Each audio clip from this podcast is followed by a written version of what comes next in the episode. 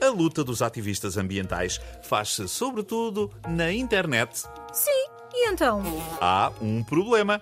Um problema? Explica lá isso. Para começar, a internet precisa de imensa energia.